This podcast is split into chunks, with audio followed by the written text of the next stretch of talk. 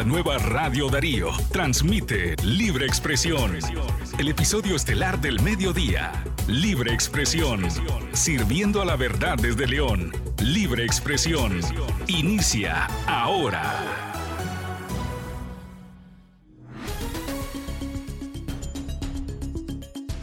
Hola señores, buenas tardes, ¿cómo están? Bienvenidos al podcast Libre Expresión de Radio Darío 8913.com. Hoy es el lunes 17 de octubre del año 2022. Para ustedes, buen inicio de semana. Estas son las informaciones más importantes, contadas en los próximos minutos. Trece venezolanos que pretendían llegar a Nicaragua y seguir la ruta hacia Estados Unidos se encuentran desaparecidos también hoy les presentamos, descubren 39 antenas falsas que vigilan las comunicaciones de celulares en Nicaragua. Por último, en Chinandega, el béisbol está de luto tras el fallecimiento de una pelotera. Estas y otras informaciones en breve. En el norte de Chinandega falleció la joven promesa del deporte, Tamara Mariela Reyes, una atleta de 26 años que formaba parte del equipo campeón de béisbol femenino en Villanueva, al norte de ese departamento. Tamara Reyes se fue diagnosticada con una enfermedad crónica. A pesar de un diagnóstico adverso, nunca abandonó el deporte ni sus estudios de enfermería que realizaba en el Centro Universitario Regional en Somotillo, donde cursaba su primer año. Tamara Mariela dejó un niño de 5 años en la orfandad, quien hoy queda al cuidado de sus abuelos maternos. Avanzamos en las informaciones de familiares de 13 venezolanos que se embarcaron con destino a Nicaragua para continuar su ruta hacia Estados Unidos se encuentran angustiados tras cinco días de haber perdido total comunicación y ruegan a quienes sepan de su paradero que los hagan saber pronto, Wilson Brito les perdió el rastro a sus parientes Melody Nicole Rosario Cedeño, Yari Ángel Daniela Rosario Cedeño y William Alberto Mayorga Ortega, quienes viajaban en el grupo de venezolanos. No se ha sabido nada de ellos, dijo a la prensa independiente. De acuerdo con Brito, los 13 navegantes se embarcaron desde la isla San Andrés, Colombia, y se dirigían a Corn Island en un lapso no mayor de 12 horas. Posteriormente se dirigían a Bluefields para continuar la ruta migratoria por tierra, pero desde el 12 de octubre no se supo más de ellos. Los familiares de Wilson Brito son originarios de La Guaira, Venezuela, quisieron realizar este recorrido náutico para evitar cruzar la peligrosa selva del tapón de Darién, que divide Colombia de Panamá. Si estuvieran en tierra firme, estamos seguros que ya se hubieran comunicado. Lamento.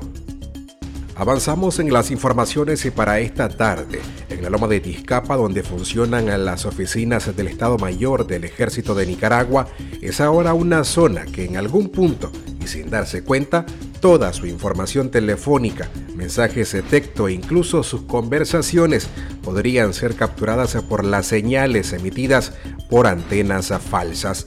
Las antenas operan en ese punto de la capital según un análisis de la organización Soul Lighthouse, dedicada a investigar tecnologías al servicio de los derechos humanos y el estudio Fakes Antenna Detection Project. Los dispositivos y MCI Catcher actúan como antenas falsas que interceptan las señales telefónicas y capturan el tráfico de los dispositivos móviles.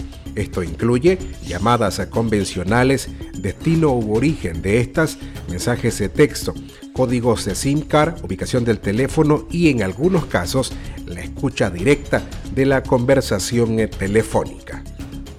En otro orden, el juicio a sacerdotes, laicos y seminaristas iniciará en diciembre.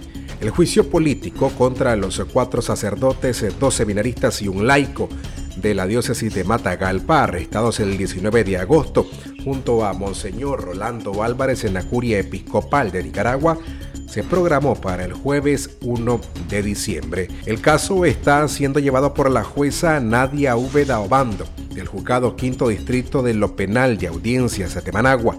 La fiscalía acusa a los religiosos por los supuestos delitos de conspiración y propagación de noticias falsas en perjuicio de la sociedad y el Estado de Nicaragua sin demostrar las pruebas de estas acusaciones.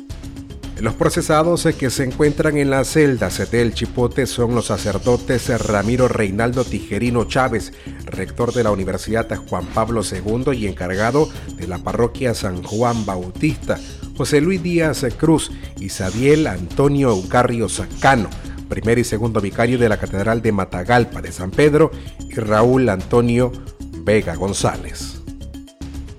A nivel internacional, México trasladó hacia la capital a venezolanos expulsados de Estados Unidos. Sin alimentos ni protección para el frío, los migrantes se fueron dejados el sábado frente a las puertas de un centro para refugiados que durante el fin de semana no trabaja en un intento por aliviar la presión sobre la frontera norte ante la gran cantidad de migrantes expulsados de Estados Unidos, las autoridades mexicanas iniciaron el traslado a la Ciudad de México de cerca de un centenar de venezolanos.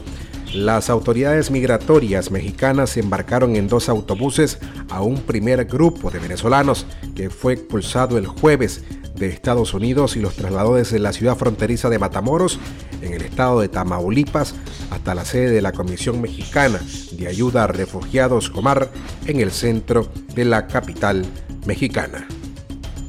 Estas fueron las informaciones que usted puede escuchar en nuestras plataformas, tanto en nuestro sitio web radiodarío8913.com, nuestros canales en streaming y además se puede leernos en las diferentes redes sociales. Soy Francisco Torres Tapia. Será hasta la próxima.